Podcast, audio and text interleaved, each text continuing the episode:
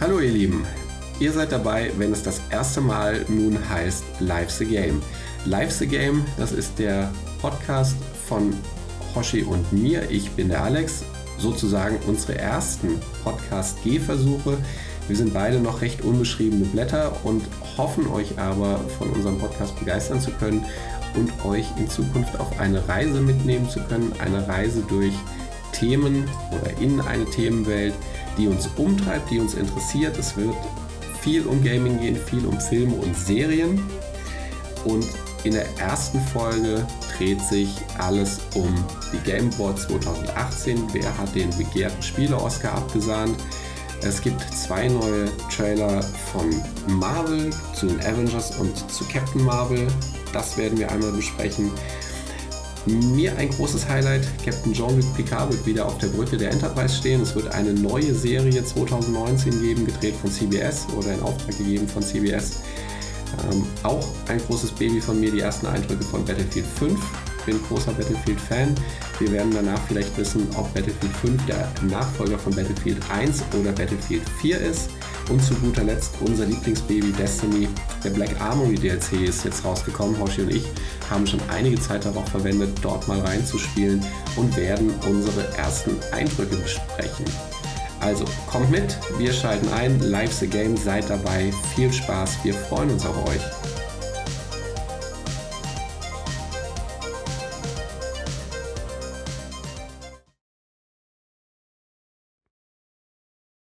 Moin Raum, wie geht's dir? Moin Hoshi, ähm, bis auf das bisschen Schnupfen, was ich habe, ganz gut. Aber das ist ja eigentlich egal, weil wir haben ja gesagt, wir machen den Podcast. Also lassen wir uns von meinem Schnupfen nicht aushalten. Wie geht's dir denn? Ach, ich kann eigentlich nicht klagen. Ist eigentlich ideales Podcastwetter. Es ist dunkel und düster draußen. Also kann man sich schön zu Hause einmümmeln und dann oh, machen wir das stimmt. hier. Die Sonne ist mir vorhin auch schon negativ aufgefallen, die kurz draußen war und sich dann aber wieder mit dem Regen abgewechselt hat, was mich halt auch sehr gefreut hat, sonst müsste man ja rausgehen. Ja, das wäre natürlich nicht ideal. Das machen wir ja beide furchtbar gerne. Ja. Gut, dann fangen wir direkt an mit dem Thema, was uns hier und heute beschäftigt. Die Game Awards waren diese Woche und God of War wurde als Game of the Year ge ge gekürt.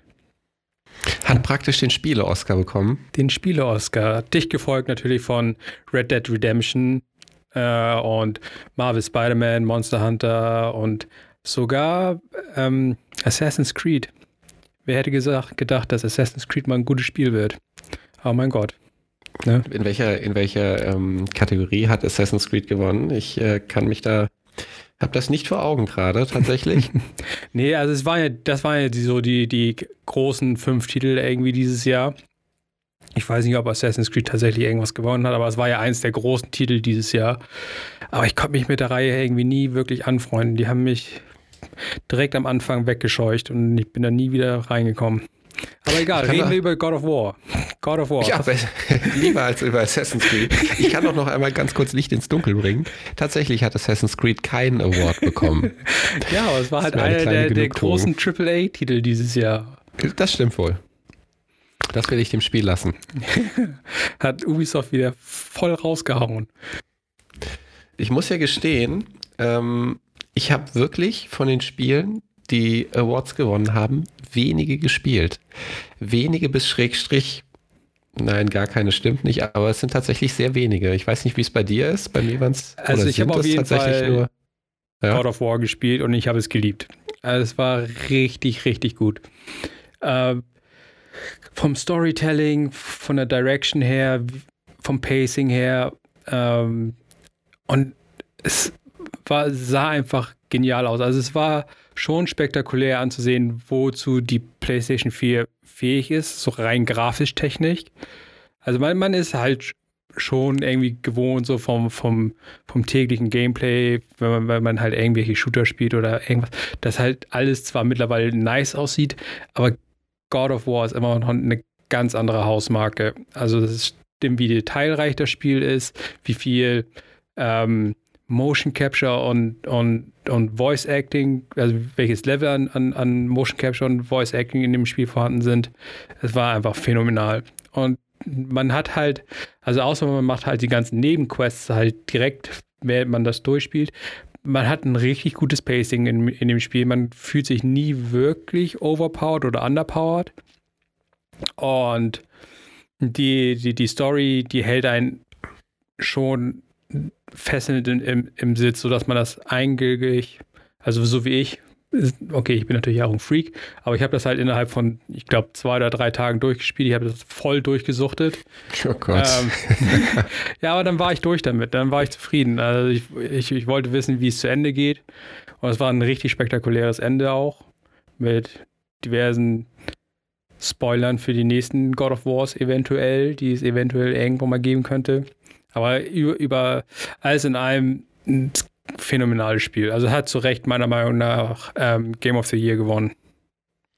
Ich hänge ja noch so ein bisschen hinterher. Ich versuche es ja jetzt mir auszuleihen von irgendjemand. Ähm, allerdings gibt es ja einige Sachen, die problematisch sind. Zum einen äh, Destiny 2, da werden wir später bestimmt noch ein bisschen drauf kommen. Äh, und zum anderen, auch da werden wir später noch dazu kommen, Battlefield 5.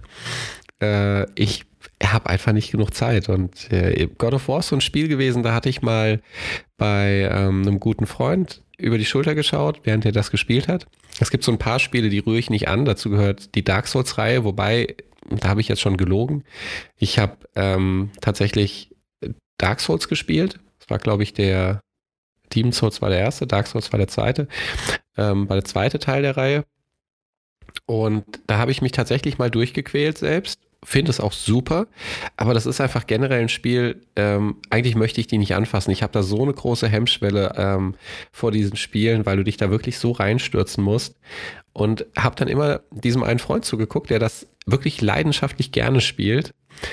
Und äh, dann sah so ein Abend so aus, dass wir diese Sachen, also er hat es gespielt, ich hatte den Laptop auf dem Schoß und habe dann währenddessen Rüstung gesucht und, und Schwerter und damit das Weight Cap irgendwie gehalten wird und er keine Fat Roll macht und solche Sachen. Und God of War ist auch so ein Spiel. Ich habe ihm einmal da über die Schulter gescha geschaut und das ist, die, Le die, Leute sagen ihm ja nach, es sieht sehr Dark Soulig aus. Ähm, auch die Bosskämpfe. Und das hat eigentlich kaum noch was mit den alten God of War Spielen gemein. Und das fand ich, sah irgendwie unheimlich interessant aus, weil auch diese Welt ja von Anfang an, glaube ich, komplett begehbar ist und äh, oder zumindest zu einem großen Teil und sich die Gebiete so ein bisschen ähm, dem Spieler erschließen nach der Stärke der Gegner. Also du merkst irgendwann wohl, dass du in dieses Gebiet nicht reingehörst und dann musst du erstmal noch ein bisschen äh, die die Muskeln trainieren in einem anderen Gebiet oder dass die, die Axt schwingen. Da bist du dann stark genug bist für das eine Gebiet, in dem du gerade warst. Das finde ich irgendwie ganz interessant gelöst. Also da muss ich dir recht geben. Also das Kampfsystem ist auch das, was mich, bevor ich das Spiel gespielt habe, wo ich gedacht habe, ah, neues Kampfsystem, warum muss das sein? Ne, weil ich habe halt alle God of War Teile gespielt und ich war an sich relativ zufrieden mit der Hack und Slay Mechanik und mit dem Button Mashing, dem man, mit dem man halt Kombos halt generieren kann. Äh, die, das neue Kampfsystem hat definitiv mehr Tiefe, wenn man sich da reinfuchsen möchte. Und man hat äh, sehr viele ähm, Möglichkeiten, verschiedene Kombos und, und, und, Attacken halt irgendwie zu kombinieren und Rüstungssets darauf äh, zu optimieren und all so ein Kram. Aber wenn man halt einfach nur das durchspielen möchte auf eine, sagen wir mal, nur, also ich bin eher so der Story-Spieler, Ne? Ich spiele das Spiel wegen der Story, nicht wirklich wegen der Mechanik. Ähm, deswegen, ich, ich habe es zwar auf normal gespielt, ich, oder ich habe, glaube ich, sogar auf hart angefangen, habe dann aber auf normal gewechselt, ähm, damit ich einfach nur durch die Story komme, weil mich das halt primär interessiert. Aber, aber das Kampfsystem hat definitiv eine, eine eine, eine, eine, sehr große Tiefe, die sich von, den von der Dark Souls-Reihe abgeschaut hat. Was nicht schlecht ist. Also viele Leute haben da Spaß dran, sich da ein bisschen auszutoben. Äh, mein persönliches Ding ist es nicht wirklich. Ich, ich spiele das Spiel halt, wie gesagt, primär wegen der Story. Und dann bin ich mit meinen Grundkombos, die mir dann irgendwann gefallen haben, bin ich dann ausgerüstet gewesen und dann war ich sehr zufrieden, bin durch die Story gekommen es war wunderbar. Also man kann es so oder so spielen. Ja, es ist halt nicht mehr Knüppel aus dem Sack. Also ich habe die alten tatsächlich alle gespielt. Und da rennst du ja eigentlich nur rum und, äh, und drückst alle Knöpfe und hast ganz wilde Kombos, die da rauskommen. Sieht auch geil aus und hat Spaß gemacht. Ist aber jetzt tatsächlich ja was komplett anderes. Ja, man muss halt ein bisschen mehr, mehr vorausschauen, ein bisschen mehr dodgen, ein bisschen mehr links und rechts und, und hin und her rollen und eventuell ein bisschen smart mit der Axt umgehen und ähm, die mal ein bisschen durch die Gegend werfen, wenn es angebracht ist und dann wieder zurückrufen. Man kann schon interessante Kombos auf jeden Fall machen. Ähm, aber es, wie gesagt, es, es bietet aber auch halt eine richtige, richtige Spieltiefe im weiteren Verlauf des Spiels, was echt nicht schlecht ist für, für Leute, die sowas gut finden. Sag mal, wie kommt das eigentlich, wenn du sagst, du hast das an zwei Tagen durchgehauen? Ja, vielleicht nicht zwei, vielleicht drei oder vier. Ja, vielleicht drei oder vier. wie, viel, wie viel Spielzeit sind das? 60, 80 Stunden, die da am Ende drin stecken? Vielleicht war es ein langes Wochenende. Ich weiß, ich, es ist ein paar Monate her. Ich habe es auf jeden Fall, also ich, ne, sagen, sagen wir drei, vier Tage. Also ich, wie gesagt, ich habe mich halt um an, an die Main Story gehalten. Ich habe ein paar Sidequests gemacht.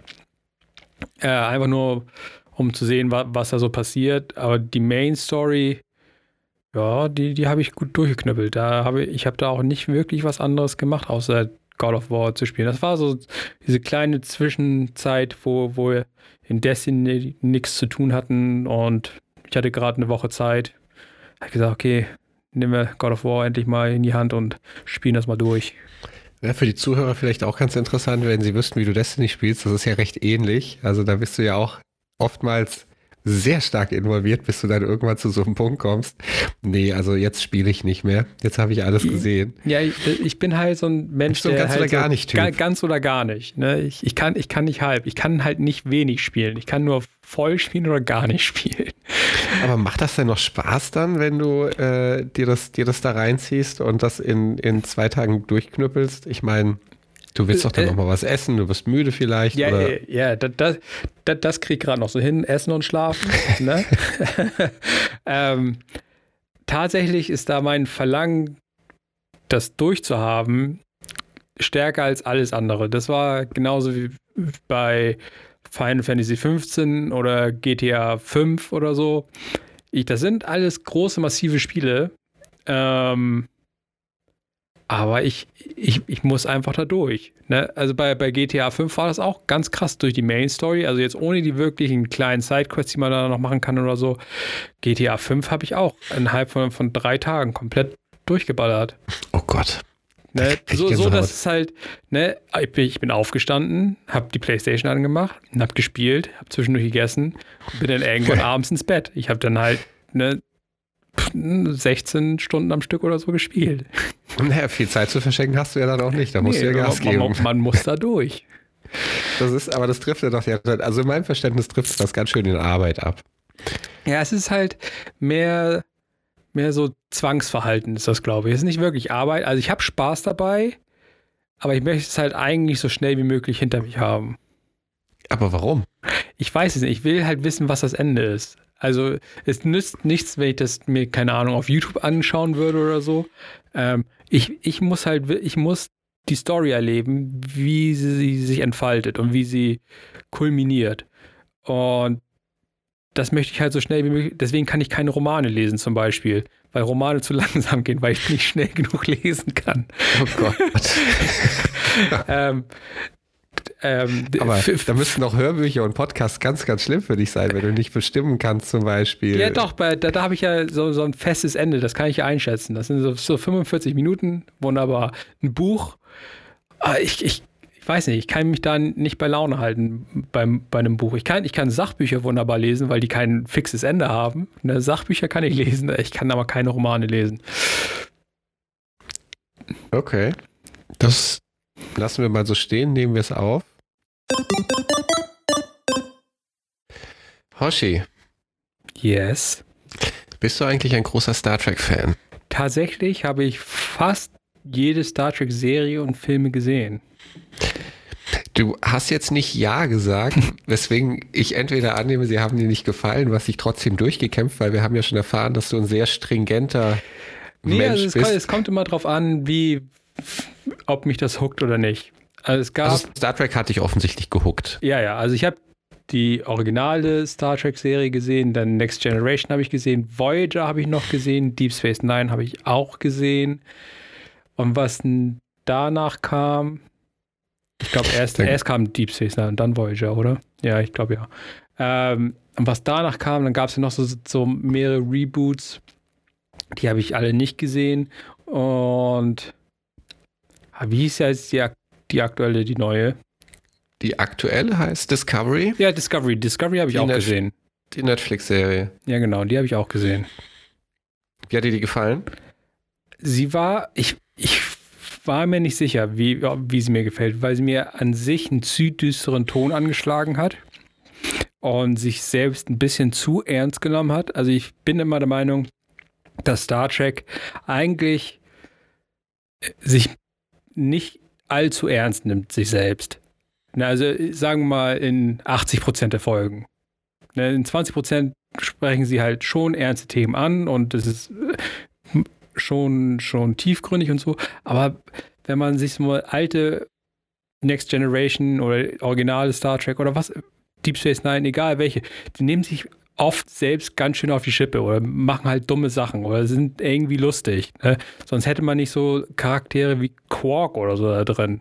Hm. Das ist halt ein bisschen affig halt zwischendurch. Und Discovery war halt ein Tick zu ernst, meiner Meinung nach. Aber ich bin der Meinung, dass ich gelesen habe, dass sie das in der zweiten Staffel ein bisschen anders angehen, dass da ein bisschen mehr, also nicht wirklich Fun, aber ein bisschen mehr Leichtigkeit vielleicht reinkommt. Naja, Leichtigkeit und Explosion. Ich habe mir den Trailer heute angeschaut, den zur zweiten Staffel und ähm, da waren tatsächlich so ein paar mehr äh, lustige Sachen drin, so ein paar komische, als auch jede Menge Explosionen. Und ich erinnere mich noch an den ersten Trailer, der war, glaube ich, sehr ruhig ähm, am Anfang. Also mir hat, ich, ich muss dazu sagen, mir hat Discovery richtig gut gefallen. Ich habe es mittlerweile, glaube ich, seit es rausgekommen ist, noch dreimal gesehen. Und ähm, anstatt dir das dreimal anzuschauen, spiel lieber God of War einmal. Ja, da muss ich mehr machen. Also das, das Discovery ist ja gerne mal was, was ich dann im Bett liegend äh, konsumieren kann, wo dann die Playstation nicht ist. Ähm, aber äh, wirklich, ich fand die, ich, ich fand die richtig gut. Ich war richtig ich mein, geflasht ich mein, von die, die, die allgemeine Story-Handlung und so fand ich auch super. Ich fand, fand ähm, ich mag das neue Klingon-Design nicht so wirklich. Die sehen halt zu anders aus. Sie sehen halt nicht aus wie Klingonen. Ne? Ja, die sehen halt nicht so lächerlich aus, wie Klingonen vorher ausgesehen haben oder Ja, aber man, man, ist, ist halt so seit seit Next Generation hat man halt ein gewisses Bild, wie Klingonen aussehen. Ne? Ich, mir ist klar, dass es meiner Meinung nach eine alternative Timeline, glaube ich, ist. Aber die sehen halt komplett anders aus. Also nicht mal ansatzweise wie in Anführungsstrichen normale Klingonen. Aber das ist halt nur so, so eine Nebensache. Also die, über, ähm, im Allgemeinen hat mir die Serie auch gut gefallen. Bloß, wie gesagt, ein Tick zu düster und ein bisschen mehr Leichtigkeit hätte da an mancher Stelle vielleicht nicht, nicht schlecht getan, gut getan. Hast du denn, hast du denn Favoriten von den ganzen Star Trek-Serien, welche dir am besten gefallen hat? Also rein vom Nostalgie-Feeling her schon Next Generation, muss ich ja, sagen. Hoshi, jetzt hast du mir aber die perfekte Brücke gebaut, weil, und jetzt halte ich fest, es wird ja ein Wiedersehen mit Captain Picard geben. Sag doch sowas nicht. Ja, doch, das sage ich. Und zwar wird der 2019 wahrscheinlich Ende 2019 und 2019 wird wirklich ein fettes Star Trek-Jahr, weil auch Discovery ja in die zweite Runde geht. Er wird Ende 2019 wahrscheinlich wieder ähm, als Kapitän äh, auf die Brücke, ob es die Enterprise sein wird, keine Ahnung, irgendein anderes Schiff vielleicht, äh, zurückkehren und uns wahrscheinlich mit allerlei lustigen Dingen wieder erfreuen. Äh, make it so. Was hat er noch Schönes immer gesagt? Was Make Energize. It So war eigentlich das Energize, ja, aber das hat ja jeder gesagt. Make It So war, glaube ich, so das ja, Captain Make It So war so sein Ding. Das war großartig. Ähm, da bin ich wirklich tatsächlich sehr drauf gespannt, weil ich bin gerade dabei, ähm, Next Generation durchzuschauen. Und das ist tatsächlich, glaube ich, so das ikonischste, was rausgekommen ist, wenn wir mal das ganz, ganz alte, also die alte Enterprise äh, ja, ich glaube, Captain es liegt Kirk aber auch weglassen. an unserer Generation. Also für, für uns, das war halt Kindheit. Ne? Das spielt halt, glaube ich, groß mit rein. Also für mich war das halt damals Sat 1, nachmittags, ne, schön Star Trek gucken, war halt Beste. Ne? Ja, das stimmt. Damals waren die Ansprüche ja auch noch nicht so hoch und äh, auch noch nicht schlimm, wenn die Sachen fünf Jahre später hier rauskamen. bevor du sie wirklich ja, das gleichzeitig hat man ja damals gucken nicht konntest. mitbekommen. Ne, als, nee, das stimmt. Das äh, Unwissenheit war eine Tugend. Ja, aber ich bin tatsächlich gespannt. Also ich, äh, die, es ist ganz viel, ganz viel von den Drehbuchschreibern drin, die auch bei Discovery mitgewirkt haben. Also da bin ich mal gespannt, in, in wie weit wir uns da auf Star Trek-Serie freuen dürfen, die so ist, wie sie früher waren, wo du im Prinzip jede Folge gesondert gucken kannst und eigentlich nicht das Vorwissen der vorangegangenen Folge brauchst. Das ist ja wirklich selten so. Im Endeffekt wird eine äh, Handlung erzählt, aber aus ganz, ganz vielen Einzelteilen und äh, Discovery war in der Hinsicht ja schon deutlich anders. Die hat ja im Prinzip einen geschlossenen Handlungs Handlungsstrang für die zehn Folgen oder 14, die sie hatte, präsentiert. Ja, das ist so eine, so eine Krankheit, die halt in der Neuzeit jetzt irgendwie aufgetaucht ist, weil alles halt binge-watchable sein muss. Man muss alles an einem Stück gucken können. Ne? Das ist halt so. Ich meine, es hat alles seine Vor- und Nachteile. Ich meine, es fing alles an wahrscheinlich mit House of Cards, ne? dass man halt einen großen Handlungsstrang hat, also einfach einen, einen super lang gezogenen Film. Hat, hat halt auch was Cooles, aber manchmal möchte halt man halt auch nur einfach eine Folge schauen und entertained werden und man muss nicht wissen, was davor oder danach passiert. Also gibt, hat beides seine Vor- und Nachteile. Ja, da gebe ich dir recht. Das ist mittlerweile schon deutlich anders geworden. Also mittlerweile werden eigentlich immer, ähm, auch Breaking Bad zum Beispiel, war ja alles ein, ein, ein, im Prinzip eine geschlossene Story. Und eigentlich finde ich das ziemlich gut. Vor allem, wenn du dich dazu entschließt, auch von vornherein ein Ende festzulegen und diese Geschichte ausführlich zu erzählen, aber dann auch nicht weiterzumachen. Ähm, aber tatsächlich hast du auch mit, mit, äh, mit Black Mirror zum Beispiel, hast du ja auch Sachen, die du einfach so mal wegschauen kannst. Äh, oder Doctor Who. Also das, das ist ja nicht alles zwangsweise nacheinander unbedingt zu, zu schauen. Das macht ja auch Sinn, wenn du das dann tatsächlich mal, also da kann ich auch mal zwei Folgen lang schlafen, guck danach dann weiter und äh, fühle mich trotzdem noch gut abgeholt.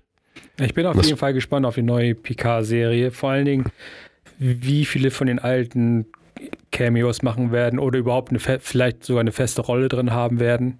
Das wäre schon, schon cool, die ganze alte Garde zu sehen.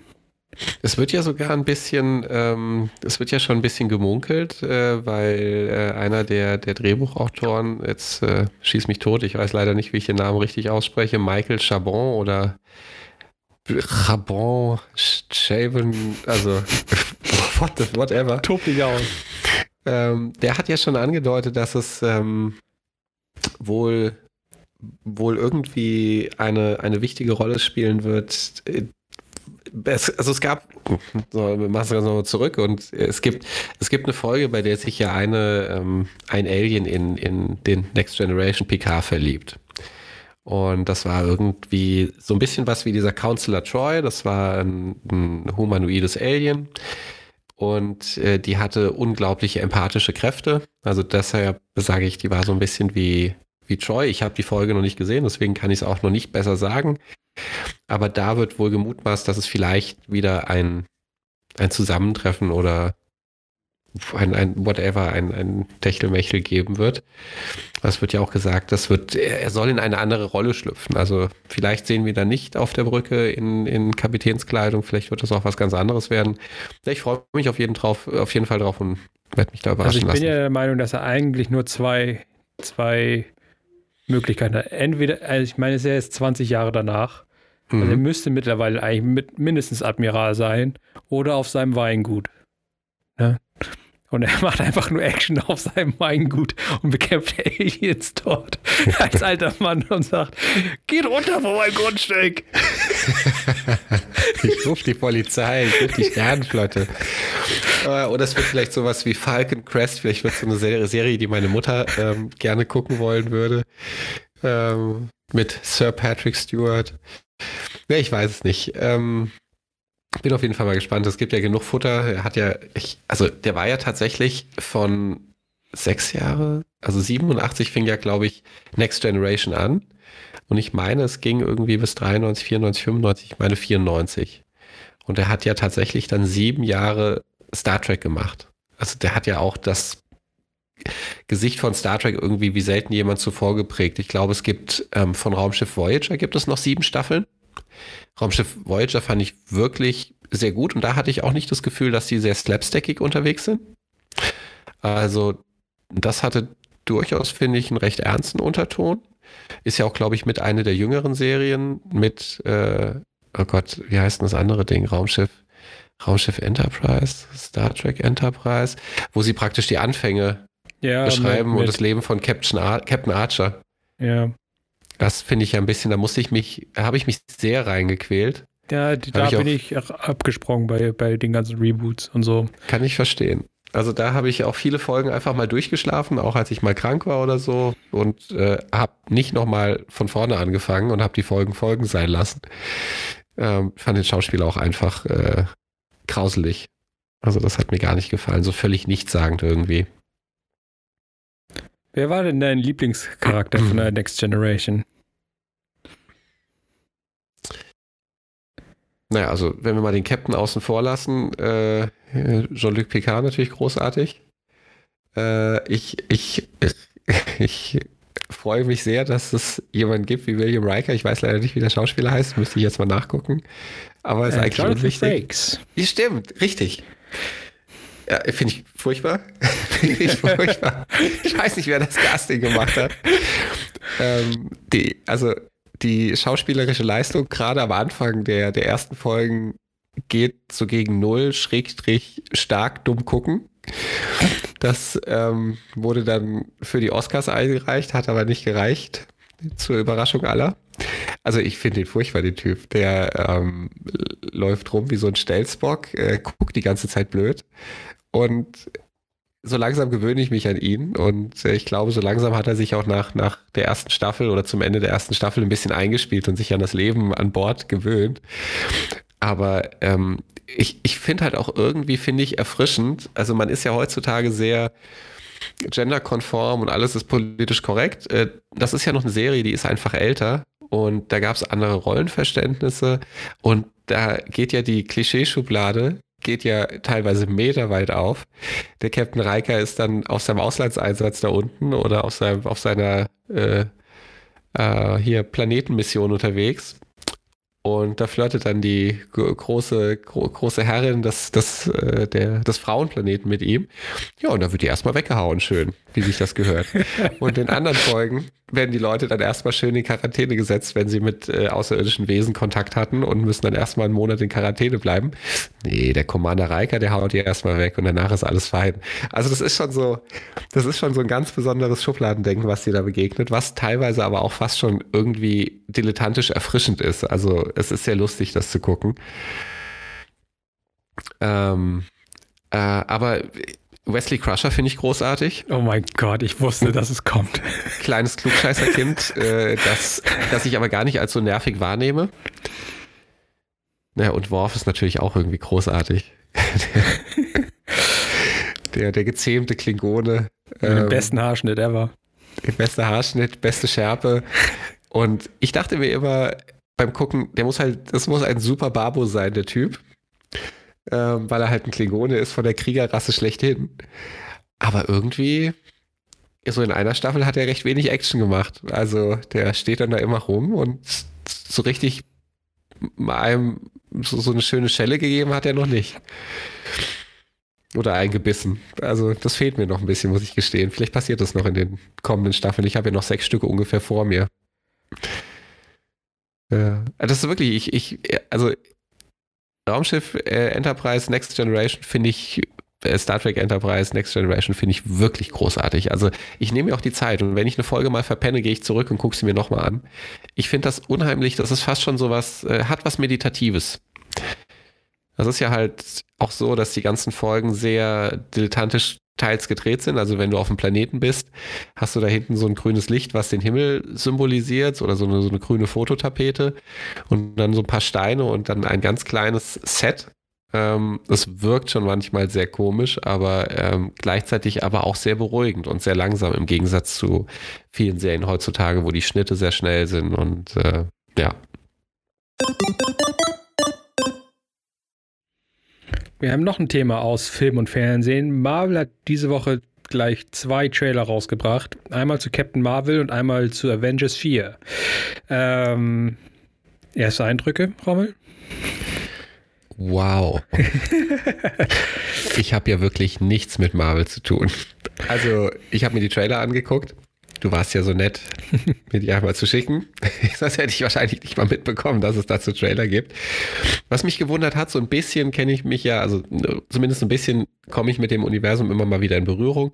Das erste, was ich mich gefragt habe, war, who the fuck is Captain Marvel? Und dann dachte ich mir, hey, wenn der Typ heißt wie das ganze, ganze Franchise da, die ganzen Marvel Boys, äh, da muss ja ganz schön krass sein. Und auf einmal sehe ich, dass das ist eine Dudelina und ähm, nice ist sie auch noch. Also äh, das, und da hattest du mir ja weitergeholfen, das ist dann wohl die krasseste äh, Marvel-Superheldin, die es gibt. Ähm, ich fand den Trailer ganz interessant. Äh, der hat mich nicht so uninteressiert zurückgelassen wie die ganzen anderen Marvel-Trailer oder, oder DC-Trailer.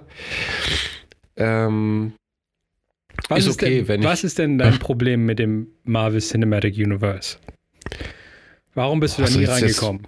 Jetzt, jetzt, wirfst du mit solchen Fachbegriffen um dich. Ähm, ich, Warum magst du die Marvel-Filme nicht? Ich finde, die sind immer so glatt gebügelt. Also, das ist so.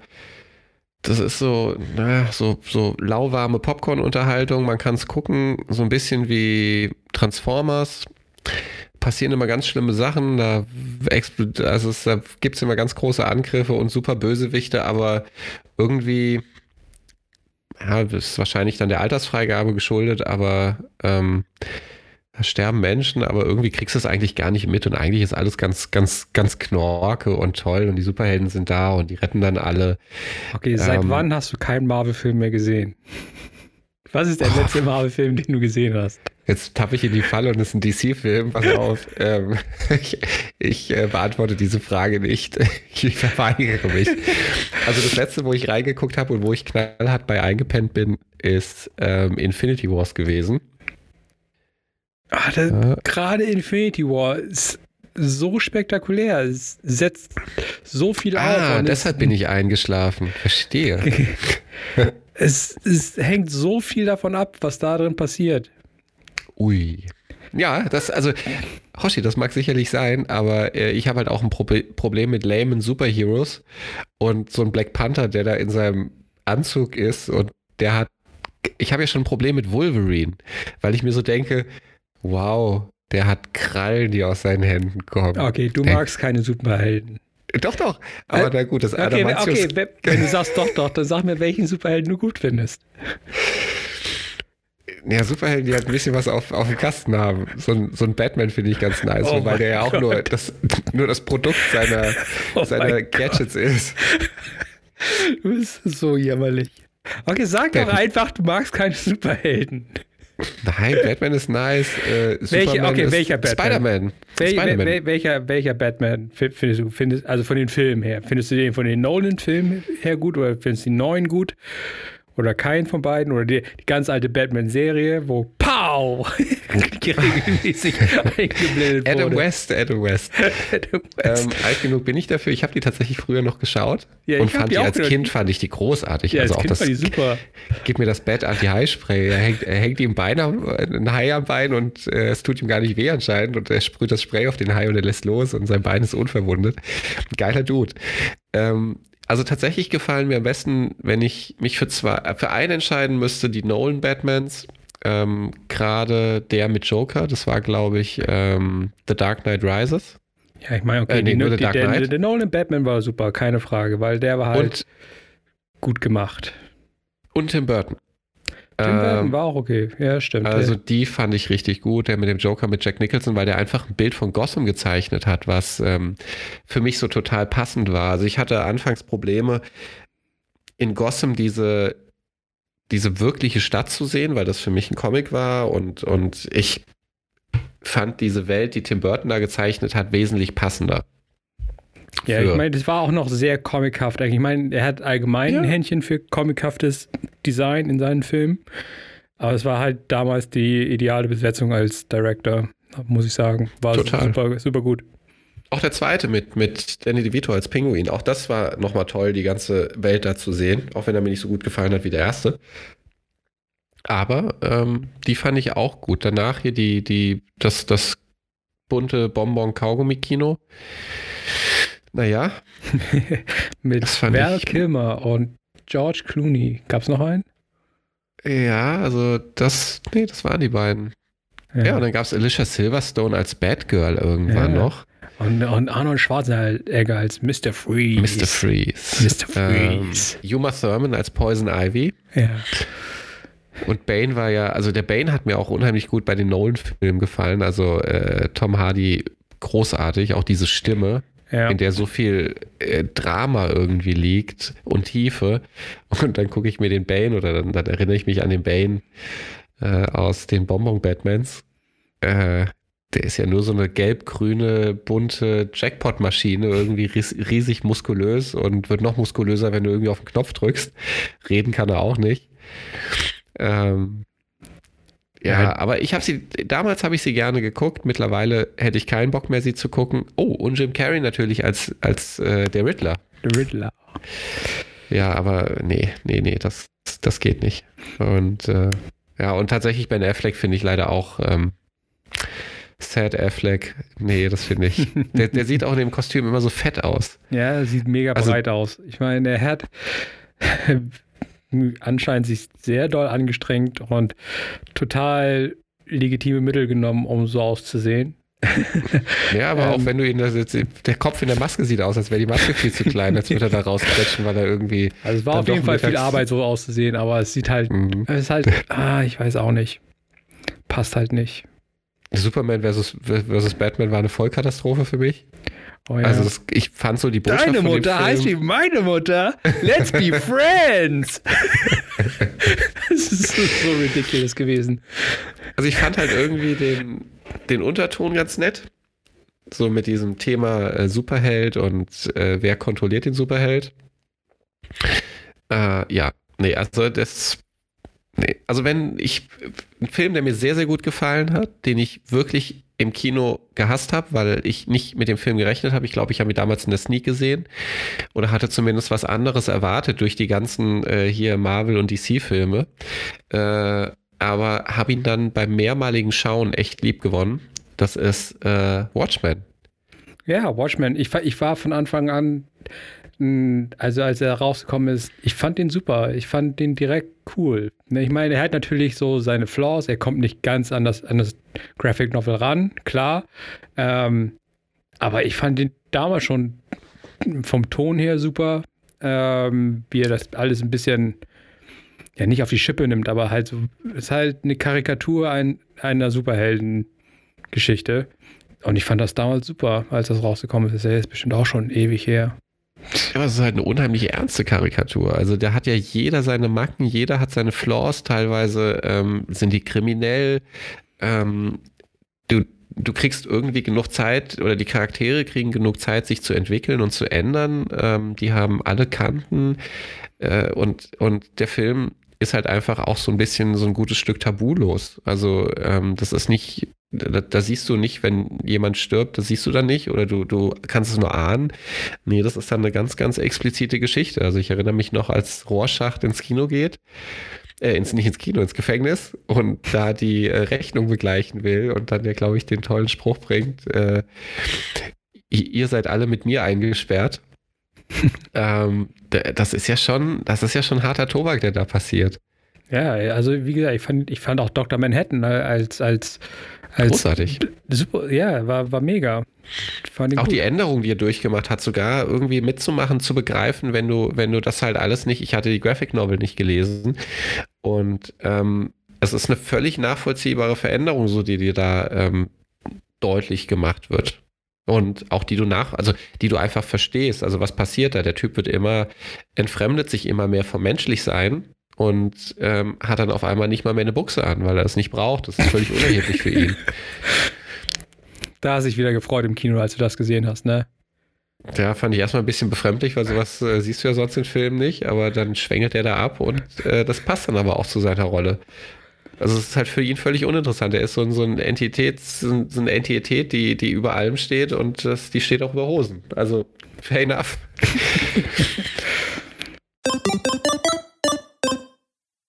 Du weißt ja, eines meiner Herzensthemen ist ja tatsächlich seit Bad Company 2 Battlefield. Das ist ja, ich, ich würde sagen, Battlefield hat mich zum Konsolenspielen gebracht.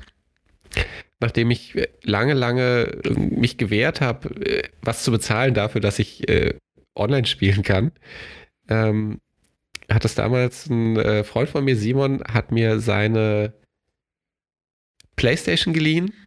Irgendwie eine Special Edition, so eine, so eine Master Chief Edition und meinte, hey, wenn du mit uns zockst, dann kannst du meine PlayStation haben, solange du willst und äh, musst du mir nur wieder zurückgeben. Ich so, ja, fein. Hab mir äh, direkt Bad Company 2 mitgeben lassen.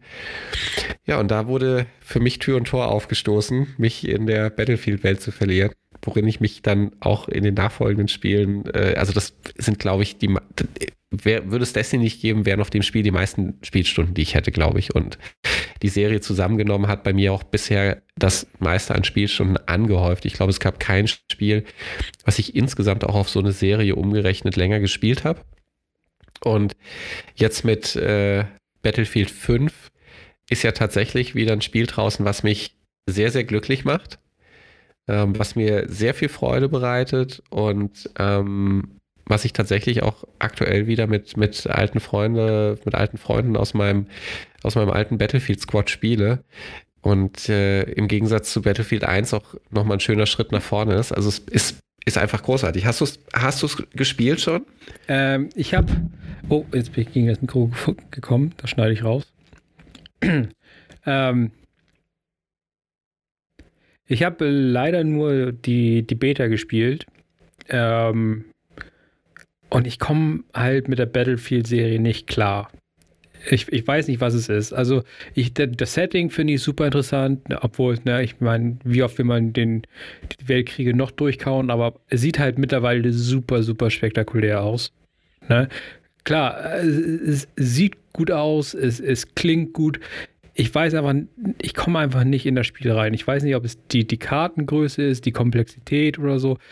Ich komme in, in die Battlefield-Serie einfach nicht rein. Ich komme in ich kann Call of Duty spielen, ne, so schön Multiplayer, richtig schön stumpf mit einer 0,00000 TTK, ne, alles wunderbar, aber ich komme in die Battlefield-Serie einfach irgendwie nicht rein. Hm. Leider. Du hast, also, du hast also, keine also, Ahnung warum, oder? Nee, nicht wirklich. Also äh, ich pro, probiere es ab und an mal wieder. Ich leihe mir das mal aus von irgendeinem Kumpel oder so und ich setze mich dann eine Stunde hin. Also der, die Eröffnungsmission von Battlefield 1, die fand ich super, wo man halt ähm, quasi umgeschossen wird und dann wechselt man in einen anderen Charakter und so. Das war so super cool gemacht, so vom Storytelling her. Und es hat, hat gleich, gleich ein cooles Feeling irgendwie hervorgebracht, das man irgendwie noch nicht erlebt hatte.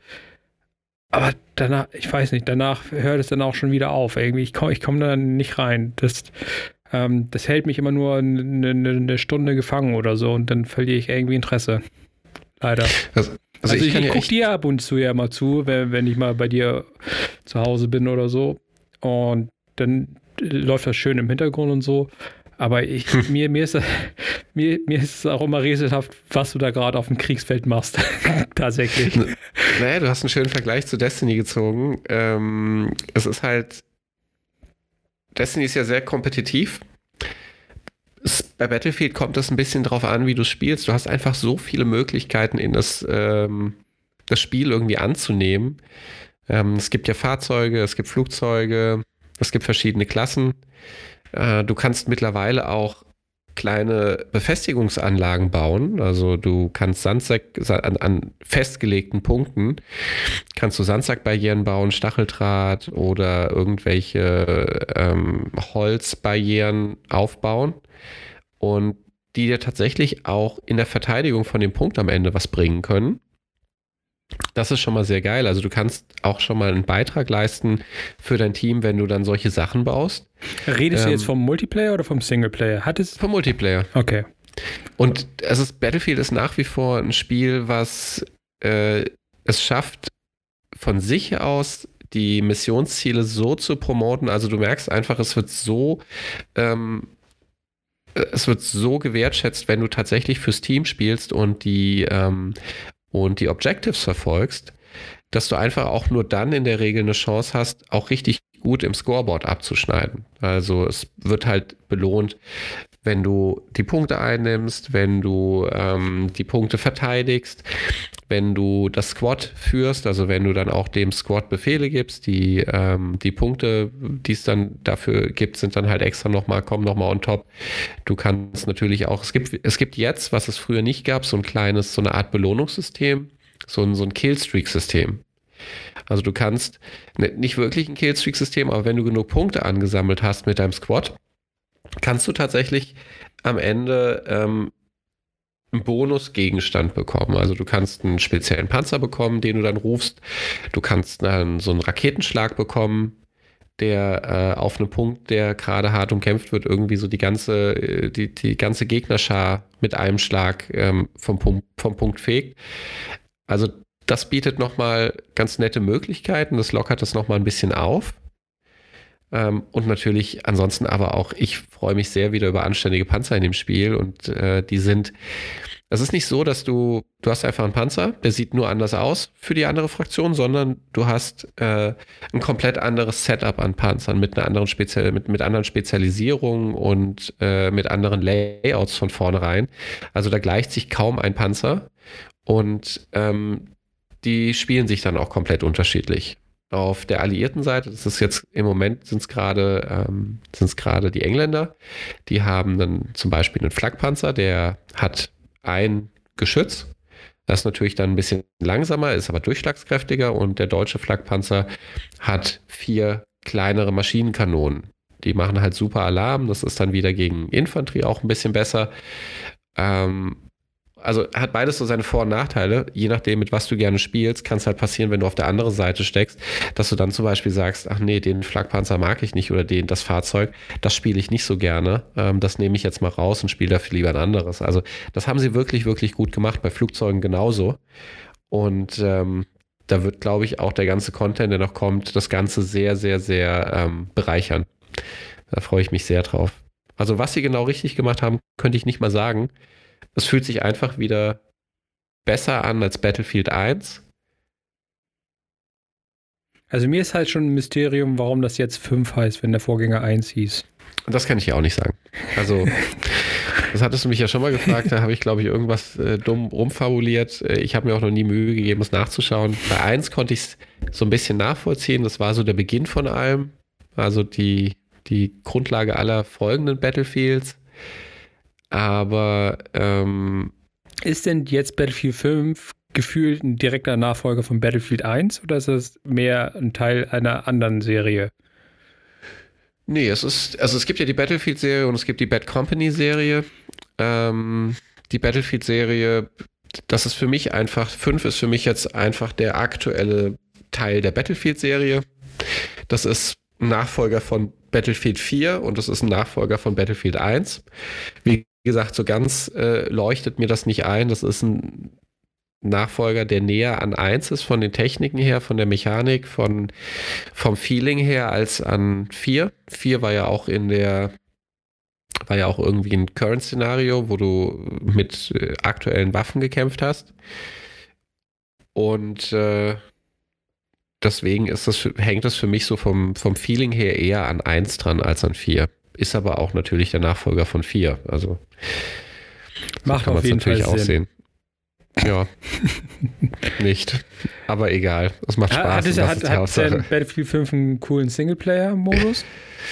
ähm, da würde ich einmal sagen, sehr egal. Der ist, der ist da, den spielst du durch, wenn du dafür was kriegst. Es gibt seit dem 4. Dezember gibt es eine neue Story-Mission. Es werden auch, also der, es, es wird immer wieder neue Story-Missionen geben. Und äh, jetzt gab es den letzten Tiger, eine Kampagne, die sich um den, irgendwie um einen der letzten Tigerpanzer dann gestrickt hat. Das ist tatsächlich eine, eine nette War-Story gewesen die ist tatsächlich so ein bisschen im Kopf geblieben, die war interessant. Aber das andere, was da erzählerisch passiert, weiß ich nicht, da habe ich dann nach der, ähm, nach der letzten War Story, die ich gespielt habe, nochmal versucht, mich zu erinnern. Da ist mir dann tatsächlich nichts mehr eingefallen von dem, was ich vorher gespielt habe. Also das ist sehr äh, beliebig. Beliebig ist ein schönes Wort. Das, also du kannst es nicht rauslassen, weil irgendwie, glaube ich, ist das ein komisches Gefühl, wenn du einen Singleplayer aus sowas draußen lässt. Ähm, einfach äh. nur so ein reines Multiplayer-Spiel. Ja, es bist halt dann bei Call of Duty. Bei, bei, bei, der Serie. Ist ja auch korrekt an sich. Also finde find ich gut. Also das ist einfach nochmal ein bisschen Content, ja. Ja, genau, einfach ein bisschen, ein bisschen Gerüst. So, um das alles ein bisschen Kontext zu geben. Ja, und prinzipiell erzählen sie auch immer noch mal eine ernste Geschichte. Also, ähm, ah, jetzt, jetzt, fallen sie mir auch nach und nach wieder ein. Ähm, tatsächlich gucke ich nicht nach, sie fallen mir tatsächlich ein. Es gibt dann eine Geschichte, wo du ein norwegische, wo du eine norwegische Widerstandskämpferin bist und dann ja auch erfährst, dass die Nazis an der Atombombe gebaut haben, dafür schweres Wasser oder geforscht haben, dafür schweres Wasser brauchten und in Norwegen dann tatsächlich die ganzen Fabriken für schweres Wasser standen.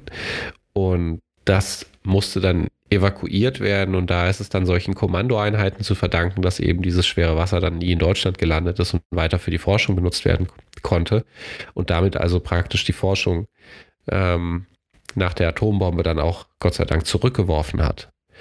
Und äh, das, glaub, das erfährst sogar, du. Dann. Soweit ich, ich habe darüber mal was gelesen. Ich glaube, das ist tatsächlich basierend auf einer wahren Geschichte. Das ähm, das haben sie jetzt nicht gesagt, glaube ich, aber das kann ich mir gut vorstellen. Ja, aber also jetzt, wo du die Geschichte erzählt hast, mir kommt das sehr bekannt vor, als wäre das, hätte ich das mal irgendwo gelesen, dass das tatsächlich mal passiert ist. Mit so einem Special Ops Team, was da reingeflogen ist. Ja, also dann, dann kommt das hin, ob das jetzt das die Person war oder angelehnt an irgendeine Person aus dem Team. Aber das war tatsächlich so eine Kommandoaktion, äh, bei der sie halt diese Fabriken, glaube ich, zerstört haben und dann, glaube ich, auch nochmal den Abtransport von dem äh, schweren Wasser behindert bzw. verhindert haben. Und äh, damit dann halt eben die, die Forschung ganz weit nach hinten geworfen haben oder nochmal ein gutes Stück nach hinten geworfen haben. Ja, und das ist halt schon ganz nett, wenn man ähm, da auch mal Einblicke und solche so Einblicke bekommt und solche Themen erzählt bekommt. Und die unterscheiden sich dann halt deutlich von einfach ähm, so einem Kriegsszenario, wo du, ja, du bist jetzt eine Einheit und jetzt nimm bitte diesen Hügel ein, jetzt gehst du weiter und es interessiert eigentlich niemand, was da passiert. Also das ist schon ganz gut gelöst. Also was mich tatsächlich, glaube ich, an dem Multiplayer am meisten überfordert ist, halt, wie groß das Ganze ist, das ganze Scope. Ne? Ähm, weil man ist ja eigentlich immer auf so, also gefühlt für mich ist es halt ein riesiges Schlachtfeld, wo tausend Sachen parallel passieren. Und ich weiß immer gar nicht, halt, worauf ich achten muss, wo, okay, mir wird zwar angezeigt, okay, da ist A und da ist B und da, da ist eine blaue Fahne, da ist eine, eine rote Fahne, das, das kriege ich alles auch mit, aber mir ist das echt zu komplex. Aber ich meine, Krieg ist komplex, ne, davon mal ab, ne, es fliegen halt Granaten und Flugzeuge und Panzer und so. Aber mir ist es halt tatsächlich zu viel. Da bin ich mit so einem Shooter wie, wie Destiny zu, zufrieden. Da habe ich nur einen Gegner, beziehungsweise sechs und die können alle das Gleiche. Ne? Ich weiß, wo ich hin muss. Ich weiß, das ist mein Ding. Hm. Ich, ich kann nicht mit so einem, in Anführungsstrichen, realen Szenario, glaube ich, umgehen. Das ist mir zu kompliziert. Wenn ich immer schon sehe, wie viele Waffen du mit dir rumträgst und dass du deinen Panzer reparieren musst und dann steigst du in den Panzer und dann, ups, dann bin ich nicht mehr im Panzer, ich bin jetzt in so einem riesen Zeppelin und schieß von oben. Es ist einfach, es sieht alles super cool aus, aber ich, komm, ich, ich weiß halt nicht, was das große Geschehen auf dem Startfeld ist. Da, da, da fehlt mir irgendwie der Überblick für. Naja, da kommst du ja mit der Zeit ran. Also tatsächlich ähm, stimmt es schon, was du sagst. Das ist der Punkt, der mich so an Destiny, an dem PvP stört, den ich einfach nicht ertragen kann. Der ist mir zu kompetitiv. Da muss ich mich zu sehr ärgern. Und wenn ich Battlefield spiele, gibt es klar, gibt es auch immer ganz oft aufgrund der Karte, also der riesigen Karten und der Punkte, die vor und hinter einem liegen, ähm, einfach den Moment, dass du dauernd von irgendeiner Ecke aus abgeschossen wirst. Wenn du die Karten aber erstmal lesen kannst und im Prinzip weißt, woher die Scheiße kommt, die dich dann treffen kann, dann ähm, spielst du anders, dann gehst du anders auf die Punkte zu, du nimmst die Punkte, also du nimmst die ganze Karte, das ganze, den, den, das ganze Leveldesign anders war und dann weißt du auch immer ungefähr, woher die Leute in der Regel kommen können. Klar kannst du immer mal wieder überrascht werden, das ist ja auch das Schöne bei den Karten, dass du immer unheimlich viele Möglichkeiten hast, dir auch mal die Mühe zu machen, ganz außen rum zu gehen. Aber prinzipiell ähm, kannst du dich da sehr gut drauf einstellen und äh, ich würde nicht sagen, du musst einen Panzer reparieren. Ich sage, du kannst einen Panzer reparieren und das ist gut so. weil sonst wird er dir unterm Hintern weggeschossen und dann ist das Ding weg. Wenn du vorsichtig spielst, gibt es eigentlich immer wieder mal eine Möglichkeit, dass du den abstellst, dann reparierst. Und dann ist das Schlimmste, was eigentlich passieren kann, dass dann irgendjemand kommt, äh, der auf dir spawnt und in den Panzer steigt und mit deinem Panzer wegfährt, den du gerade repariert hast und mit dem du die ganze Zeit rumgefahren bist. Das ist dann richtig ärgerlich. Aber naja, sowas, äh, das ist halt ein ganz eigener Battlefield-Moment. Und es ist halt jedes Spiel einfach anders. Also ähm, ich habe mir neulich mal überlegt, warum ich den Modus so viel mehr mag oder so viel mehr mag, mit mehr Spielern auf der Karte zu sein. Du hast halt immer wieder ganz, ganz andere Erlebnisse. Es gibt Karten, auf denen kannst du dann mit dem Flugzeug rumfliegen, weil die anderen Dullis sind und eben nicht so gut Flugzeug fliegen können. Ich persönlich kann nicht richtig gut fliegen. Ich fahre dann lieber mit dem Panzer rum. Aber dann gibt es halt wieder Karten, wo du auf einmal auch zwei Flugzeuge abschießt, weil die anderen es nicht können. Und dann kommst du so auch wieder ein bisschen mehr ins Fliegen rein und kannst das ein bisschen üben. Und ansonsten ähm, fährst du mit dem Panzer rum. Es gibt dann Spezialisierungen, die du für Fahrzeuge auswählen kannst. Also du kannst die Fahrzeuge auch nach deinem, so ein bisschen an deinen Spielstil anpassen. Und ähm, ja, das ist, das gefällt mir echt gut. Also das, das mag ich echt gerne. Also so Kämpfe um Punkte gleichen sich eigentlich nie, die sind immer wieder ein bisschen unterschiedlich. Ähm, deswegen gefällt mir das einfach so gut. Und wenn du findest halt immer jemand, der dir mal so ein kleines Erfolgserlebnis gibt, weil er dir vor die Flinte läuft. Und in Destiny äh, hast du halt direkt einen, der auch weiß, woher du kommst und der dir im Prinzip dann auch mal direkt zurückantwortet mit dem einen oder anderen gezielten Schuss. wenn du dann zu langsam bist, dann muss ich mich ärgern. ja, ja, das ist immer wieder lustig. Du musst das mal ausprobieren. Das, das würde dir bestimmt auch, wenn du dich erstmal ein bisschen damit auseinandersetzt, gut gefallen. Ja, also ich war mit der Amsterdam-Karte oder irgendwas in den Niederlanden war das. Mhm. Die habe ich gespielt in der Beta. Und ich weiß mal, es ist links hinter mir irgendwas explodiert und vorne und irgendwo war ein Sniper, hat mich abgeschossen. Ich war, ich war halt völlig überfordert. Ne? Also ich bin halt überhaupt nicht mit dem Spielsystem vertraut. Ne? Ich, ich kann halt die Karte nicht lesen. Ne? Ich weiß nicht, mhm. was passiert. Ich weiß nicht, warum irgendwas passiert. Ich weiß also so als Neueinsteiger finde ich das persönlich sehr schwer, da reinzukommen, weil ich halt nicht weiß, ne, was erwartet mich. Ne? Mhm. So, das ist halt vielleicht auch das, was den Reiz ausmacht, ähm, dass es halt so viele verschiedene Möglichkeiten gibt, aber für, für mich ist es halt zu viel. Ne? Also ich habe ich es halt ja, in Anführungsstrichen lieber straightforward. Ne? So, ich habe halt ein simples Ziel, lauf dahin, schieß jemanden um und wunderbar, kriegst einen Punkt für. Ne? Mhm. Und, und da ist halt, du hast halt zu viele Optionen und es gibt halt zu viel. Also, wie gesagt, es sieht, sieht, super cool aus und es spielt sich wahrscheinlich auch super cool. Aber, aber für, für mich ist das halt einfach nur so Overload. Ne? Also ich komme damit nicht klar. Ne? Also vielleicht, wenn ich mich dann wirklich rein, rein ransetzen würde und mich 20 Stunden damit auseinandersetzen würde, wie der ganze Mist funktioniert und dass es da halt 17.000 verschiedene Panzer gibt und ein Zeppelin, ne, mhm. dann, dann würde ich das wahrscheinlich irgendwann lernen. Aber so als so richtig so ins kalte Wasser geschmissen zu werden, ist halt echt viel.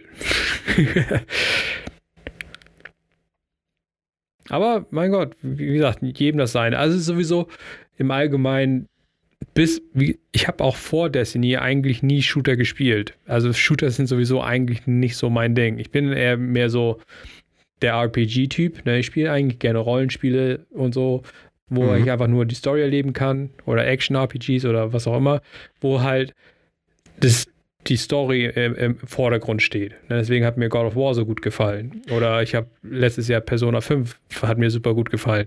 Äh, Final Fantasy hat mir super gut gefallen. Ähm, also wo es halt das Gameplay und so ist alles schön und gut, aber ich bin halt primär da, um die Story zu erleben. Ne? Mhm. Und Destiny ist ja, gut, halt so. Destiny, Destiny ist halt so ein Sonderfall, weil ich weiß nicht, was dieses Spiel macht. Es flößt mir über den Controller irgendwie Crack ein oder so. Ich, ich komme ich komm davon einfach nicht weg. Selbst wenn ich es versuche, dann holt ihr mich immer zurück. Weil ihr alle schlecht, ja schlechte Freunde seid. Du willst das doch auch. Du willst doch diese Tage, wo du nichts anderes machst, außer Destiny spielen. Ja, gestern war auch wieder so ein Tag. Ganz schlimm. Morgens aufgestanden, kurz einkaufen gewesen, dann den ganzen Tag neuen Content gespielt, denn diese Woche kam der neue DLC raus. Obwohl es ist nicht wirklich ein DLC, würde ich sagen, sondern es ist einfach ein Season Pass, wo jetzt über die nächsten Wochen und Monate einfach nur je alle paar Wochen irgendwas Neues passiert. Es ist nicht so wirklich ein neuer Content Drop, so wie Forsaken, wo du halt einen mhm. großen DLC hast, den du im Anfang durchspielst ne, so mit Story-Missionen und all so Kram, sondern jetzt ist einfach echt nur, okay, wir geben dir diese Woche diese Aufgabe, kriegst du diese Waffe für und nächste Woche gibt es halt irgendwas Neues. Ne? Aber es ist halt nicht wirklich so story-driven wie der Forsaken DLC. Da waren wir, glaube ich, ein bisschen verwöhnt mit Forsaken. Ja, definitiv. Und deswegen bist du auch, glaube ich, nicht ganz so zufrieden mit dem neuen DLC, beziehungsweise dem Season Pass. Wenn ich das so richtig naja, mitgekriegt habe die letzten Tage. Er ist tatsächlich einfach nicht so meins, ja, muss ich gestehen. Ähm, ich finde, ich habe so ein bisschen mein Problem mit, äh, mit dem Horde-Modus als, als neuem Bestandteil. Also ich hatte jetzt keine krassen Erwartungen. Ja, ich hatte zumindest gedacht, es gibt irgendwie so ein, zwei Story-Missionen, aber ähm, das, was es da gibt, das ist ja, also das kann man ja nicht Story-Missionen schimpfen. Nee, nee, das ist einfach nur reine Quest. Also äh, Finde ich auch ein bisschen schade, weil sie halt mit Forsaken so viel richtig gemacht haben. Sie haben so einen großen Fokus gesetzt auf, auf die Story der Dreaming City und von, von, von der ganzen, was um die Queen herum passiert und all so ein Kram und den, und den Raid und wie das alles zusammenspielt. Und das ist halt alles eine große Story gewesen. Und jetzt bringen sie halt keinen nächsten Schritt, sondern es ist einfach nur so, hier hast du eine Quest und die Quest ist halt mit nichts verbunden, wirklich. Klar, Ada wird halt ja. kurz einmal vorgestellt, wer das ist und also ein Kram, der neue Vendor im, im Tower, obwohl sie keine Guardians mag, ist sie im Tower. Das ist auch irgendwie super mysteriös. Ähm, ja, bis auf dass sie einmal kurz vorgestellt wurde, ist halt keine richtige Story da. Und die, das, was sie dann halt bietet an, an Quests, ist halt purer, purer Grind. Das ist, glaube ich, das, was die Leute diese Woche am meisten gestört hat dass man halt, um den, an den neuen Content zu kommen, war man einfach zu schwach.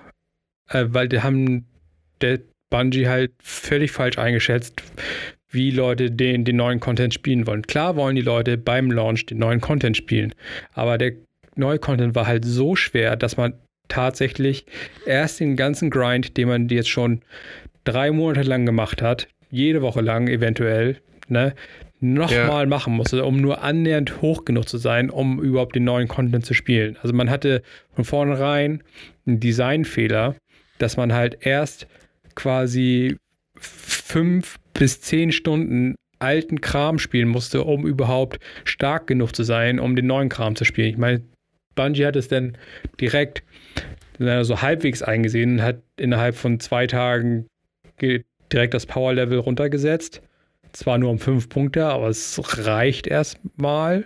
Mhm. Vielen, nicht allen, aber vielen. Ich bin noch nicht durchgekommen, tatsächlich. ähm, aber ja, das war halt eine, eine, eine dumme Designentscheidung, dass das Power Level direkt am Anfang so hoch ist, dass man einfach gegen eine Wand fährt. Ja, es war, war, war unglücklich.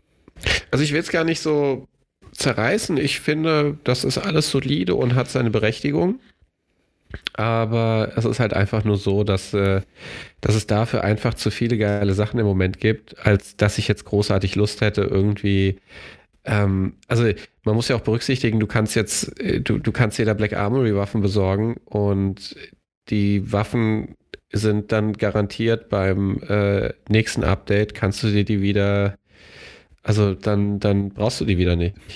Dann, dann sind die wieder hinfällig. Und dafür jetzt so einen Aufriss zu machen und dann irgendwie solche hohlen Aufgaben die ganze Zeit zu machen, hm, ich weiß nicht. Also dann spiele ich lieber irgendwie ein bisschen Battlefield oder ziehe mir irgendwas anderes rein, was ich noch hier liegen habe. Star Trek Discovery zum vierten Mal. Ja, auch das wäre mir lieber wahrscheinlich. weil das wirklich gut ist. Nee, aber also Spaß beiseite. Das ist, ist nicht so Ja, ich bin also an sich finde ich die neue Content-Struktur nicht wirklich schlimm, sodass sie halt jede, sagen wir mal, zweite Woche oder so jetzt für das nächste Jahr fast, ne, oder sagen wir mhm. jeden Monat zumindest irgendwelche Special Events haben, da, dass wir zweimal im Monat oder so neue Sachen bekommen, finde ich an sich nicht schlecht. Mhm. Äh, grundsätzlich. Ähm, aber was ich mir halt gewünscht hätte, dass es halt doch irgendwie ein bisschen verankert wäre in irgendwelcher Story. Ne, so dass es halt irgendwie Sinn macht. Ne, ich, wie gesagt, der Fokus bei Forsaken war halt super stark auf, auf Story. Ne? Man, man ist halt gespannt, was die Queen vorhat mit ihren komischen Plänen, die keiner mhm. weiß. Und was die Darkness jetzt vorhat mit ihren Pyramidenschiffen und all so Kram. Das haben sie alles angeteasert. Ne? Und ich hoffe, dass sie darauf ein bisschen aufbauen werden. So zwischendurch zumindest mal, dass mal eine Mission oder so raushauen, wo man sagt, okay, es geht weiter, es geht weiter. Ne? Ähm, äh, zwischendurch ist halt anscheinend harter, stupider Grind angesagt. Und wie gesagt, ähm, ja, er, er, ist mega stupide, vor allen Dingen, wenn man halt, äh, sagen wir mal, das so effizient machen möchte, ne, dann fliegt man halt in, an gewisse Stellen und macht Sachen wieder und wieder und wieder, ähm, bis, bis der Quest-Step vorbei ist, was halt mhm. halt richtig stumpf ist. Ne? Aber wie gesagt, nächste ja. Woche haben wir schon wieder andere, andere Sachen zu tun. Nächste, nächste Woche kommt The Dawning zurück. Dürfen wir Kekse backen, habe ich gelesen. Ja, da bin ich auch sehr gespannt drauf. Ähm, ich hoffe, dass wir fancy, fancy Rüstungen und so kriegen, weil die Dawning-Rüstungen sahen ab und zu eigentlich ganz schick aus. Ja, das, das ist tatsächlich ja was, wo das Game noch irgendwie ein bisschen am Schwächeln ist, finde ich. Also mal eine schöne, eine schöne Rüstung, die mir gefällt. Da bin ich nicht so ganz fündig geworden bisher und dadurch, dass jetzt gerade ja auch wieder dann jetzt ein neues, äh, so ein kleines Content-Update da rausgekommen ist, ist es halt schwierig. Jetzt musst du dann wieder alles sammeln kann, oder beziehungsweise kannst du wegschmeißen und bis du dann mal äh, irgendwie wieder an einem Punkt bist, wo du dich dann wieder auf eine Rüstung festlegen kannst, vergeht halt auch wieder einige Zeit. Ja, also ich bin, ich bin, also die neuen Rüstungen, so die Forge, Rüstung in, in schwarz-rot mit dem originalen Shader. Die sehen an sich ganz schick aus, muss ich sagen. Da bin ich gespannt, wie die dann tatsächlich nachher dann bei mir aussehen werden, wenn ich die fertig gesammelt habe oder so. Ähm, bei der Forsaken-Rüstung, ja, die waren alle schon sehr mittelalterlastig, muss ich sagen. Also die, die Raid-Rüstung sah aus wie, wie, wie eine mittelalterliche Rüstung. Die Dreaming City sah auch schon aus wie, wie so eine Ritterrüstung. Ähm, ja, ich, ich wird Zeit für was Neues. Also ja. ich, ich hätte wieder gerne was abgespacedes oder so. So richtig abgefahren. So ja, die, da bin so ich die, bei dir. Die ganze komisch, dann gab es halt noch so super komische, hässliche Rüstungen, so von, von so die Scatterhorn oder so, wo man einfach nur behindert aussah. Ähm, ja, ich hätte gerne was Schickes, abgespacedes oder so, das wäre wär schon nice. Und ich wünschte mir, ich ich könnte mir irgendwie tatsächlich auch Sachen rerollen, damit ich nicht von jedem Rüstungsteil fünf Stück mir rumschleppen muss, nur damit ich das ideale Setup irgendwie zusammenbauen kann. Ah, das ist so nervig. Ja, das ist auch was, was mich immer daran hindert, dass ich, äh, ich komme halt einfach nicht zum, ja, zum Rüstung behalten irgendwie. Ja, Destiny ist ein Fashion-Shooter, das muss man einfach mal eingestehen. Ne? Und man möchte halt in Destiny gut aussehen. Und ich glaube, mehr als in anderen Shootern. Ich meine, bei Call of Duty ist es immer die, die bunte Knarre, mit der man rumlaufen kann, ne, die fancy Animationen macht und wie ein Regenbogen schreit. Ne, ist all, alles cool. Und bei Destiny ist es halt das Outfit. Und wenn das Outfit nicht stimmt, dann kann, performt man nur halb so gut. Ja, ist das, das, also Skill ist, Skill ist Nebensache. Ja. Ähm, du, musst, du musst ein gutes Bild auf dem, auf dem Fashion-Shooter-Laufsteg abgeben, damit die anderen dich auch ernst nehmen. Ja. Also es kam schon oft genug vor, dass ich irgendwo im Raid saß und habe mir das angeguckt, was da, womit Leute rumgelaufen sind, dachte, mein Gott, wie kann man nur so Augenkrebs verursachen?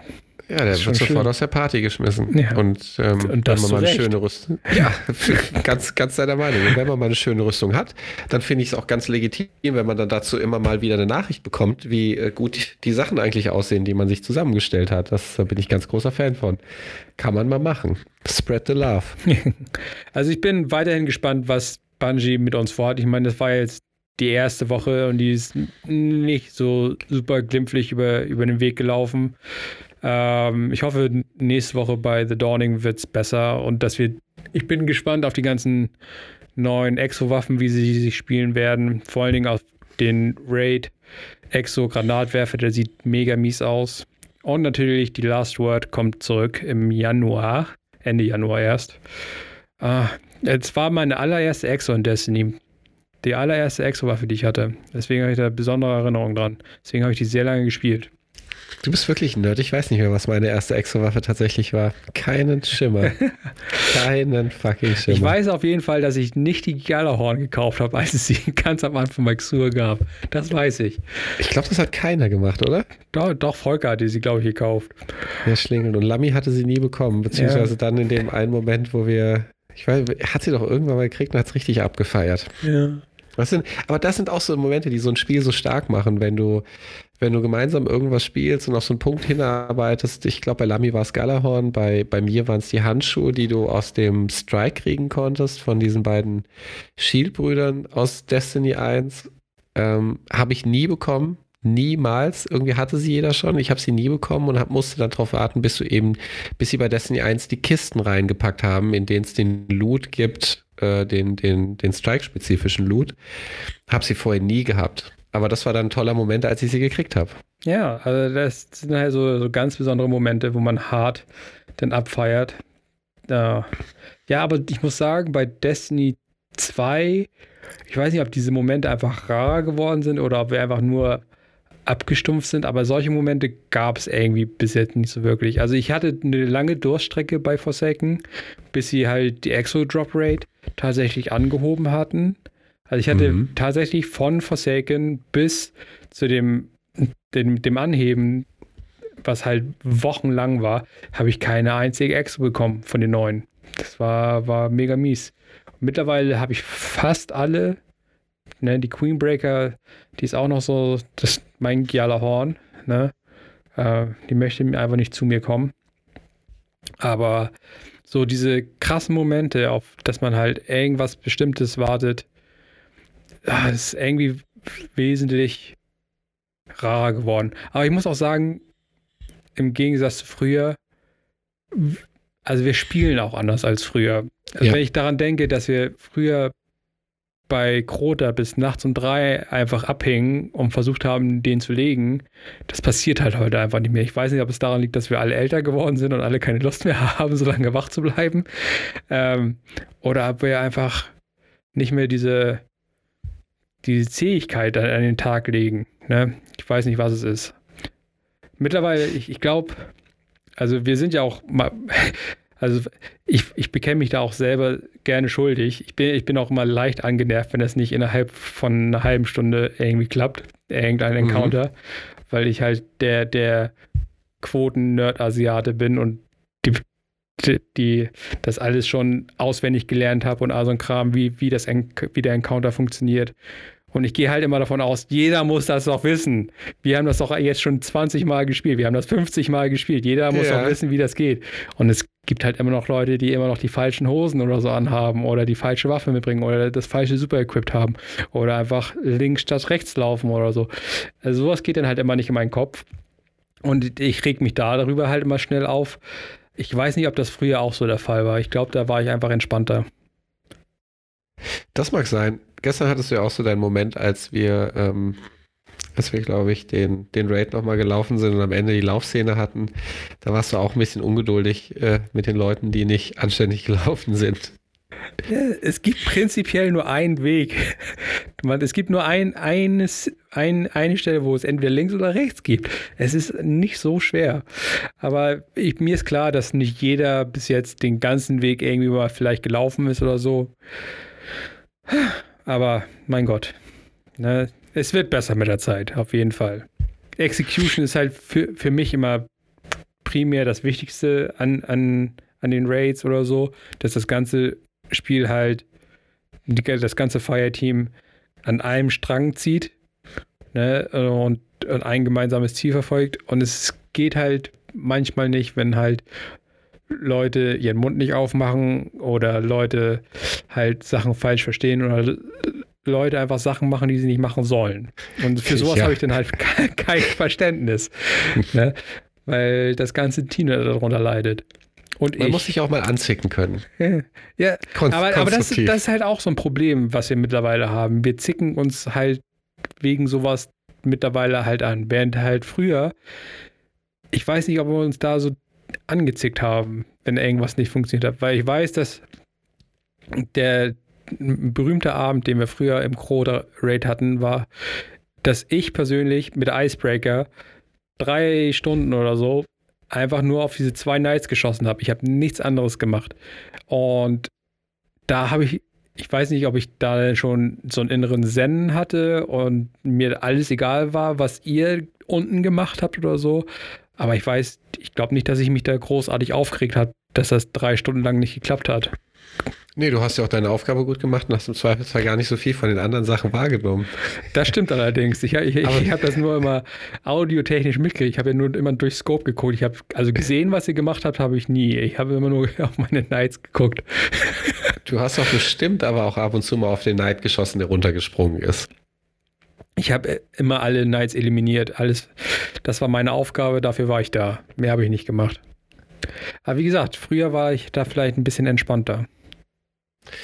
Ja, das stimmt schon. Also die letzten Sachen finde ich, also es ist so mittlerweile ein bisschen, ähm, ich habe den Eindruck, es ist so ein bisschen kompetitiver geworden bei uns. Also da ist einfach schnell der Punkt erreicht, wo man, ähm, wo es eher Arbeit als Spaß ist. Vielleicht ist das ein Grund, warum dann schneller gezickt wird. Ich weiß es nicht. Also ich mache ja auch mit, du machst mit, alle machen mit. Ähm, aber es macht trotzdem noch Spaß. Also das äh, finde ich ist ja auch ein, bei uns ein sehr angenehmes Anzicken. Es wird Zeit, unsere erste Folge abzuschließen, Normal. Ja, wir sind schon eine Weile unterwegs, ne? Ja. Also bestimmt länger als eine Stunde. Ja, ja. Viel zu erzählen gehabt. Viel Nonsens. Ja, das wird die nächsten Male nicht besser. Nee. Da haben wir noch was ganz Besonderes im Köcher. Also, gespannt aufs nächste Mal, dann wieder einschalten, wenn es heißt Life's a Game. Ich werde auf jeden Fall mit dabei sein und wir freuen uns auf euch. Bis dann.